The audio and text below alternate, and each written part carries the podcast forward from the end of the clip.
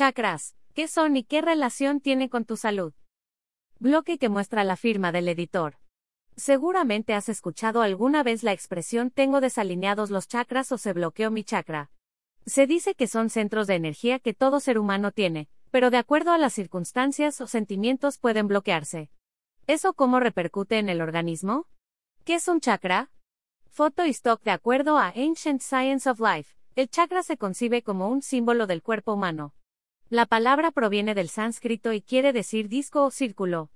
Según el hinduismo, los chakras son siete centros de energía ubicados en ciertas zonas del organismo. Ayudan a regular el flujo de energía. Al respirar, se inhala lo que llaman energía prana. El aire recorre el cuerpo y da fuerza en cada centro de energía. Cada chakra se encarga de distribuir el prana y así optimizar las funciones del organismo. El cuerpo humano y los chakras El gran libro de los chakras dice, no estamos separados de nada. El núcleo más íntimo de nuestro ser vive en comunión inseparable con el ser absoluto, inmutable, omnipresente. Perdemos la conciencia de la unidad en el momento en que empezamos a confiar exclusivamente en las informaciones que nos llegan a través de los sentidos físicos y del entendimiento racional, olvidándonos de nuestro origen. Al perder el sentimiento de plenitud en nuestro interior, buscamos eso que nos hace falta en el exterior. El problema es que no conseguimos lo que creemos necesitar, y tenemos una sensación de fracaso o decepción. El gran libro de los chakras señala que esa angustia provoca contracciones, que se traducen como bloqueo en el cuerpo. Al bloquearse los chakras, la energía vital deja de fluir de manera libre.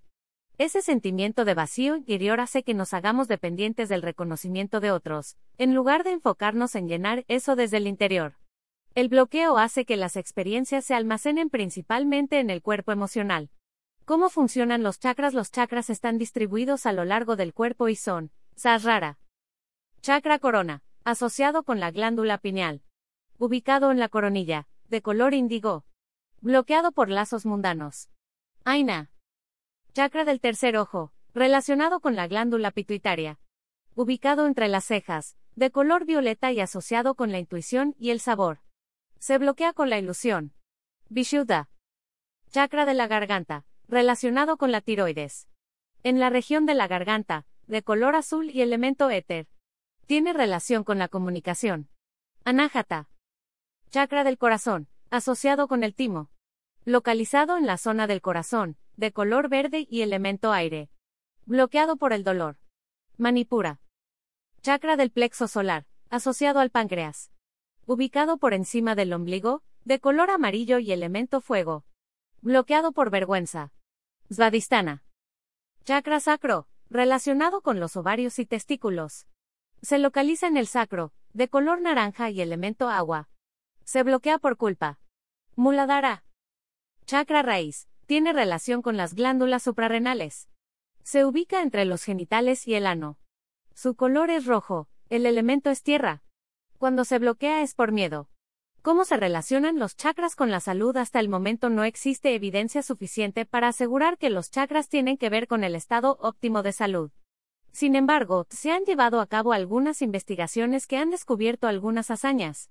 El Medical Acupuncture and Pain Management Clinic realizó un estudio con pacientes con glaucoma. Querían saber si al alinear sus chakras lograban una mejoría en su tratamiento. Luego del tratamiento para reincorporar la energía, notaron que hubo descenso de la presión intraocular. La International Journal of Computer Applications señala que se analizó el efecto de la meditación, y saber si esto podría beneficiar al sistema cardiovascular. Los resultados obtenidos fueron favorables, lo que hace pensar que esta terapia de los chakras puede ayudar a prevenir diversas enfermedades cardíacas. Ahora ya sabes que sí puedes alinear tus chakras para equilibrar tu vida. Considera que esta terapia es de apoyo, no sirve como tratamiento de primera instancia para cualquier malestar. Siempre será recomendable que acudas con el médico para hacer la revisión pertinente. Ver y leer términos y condiciones.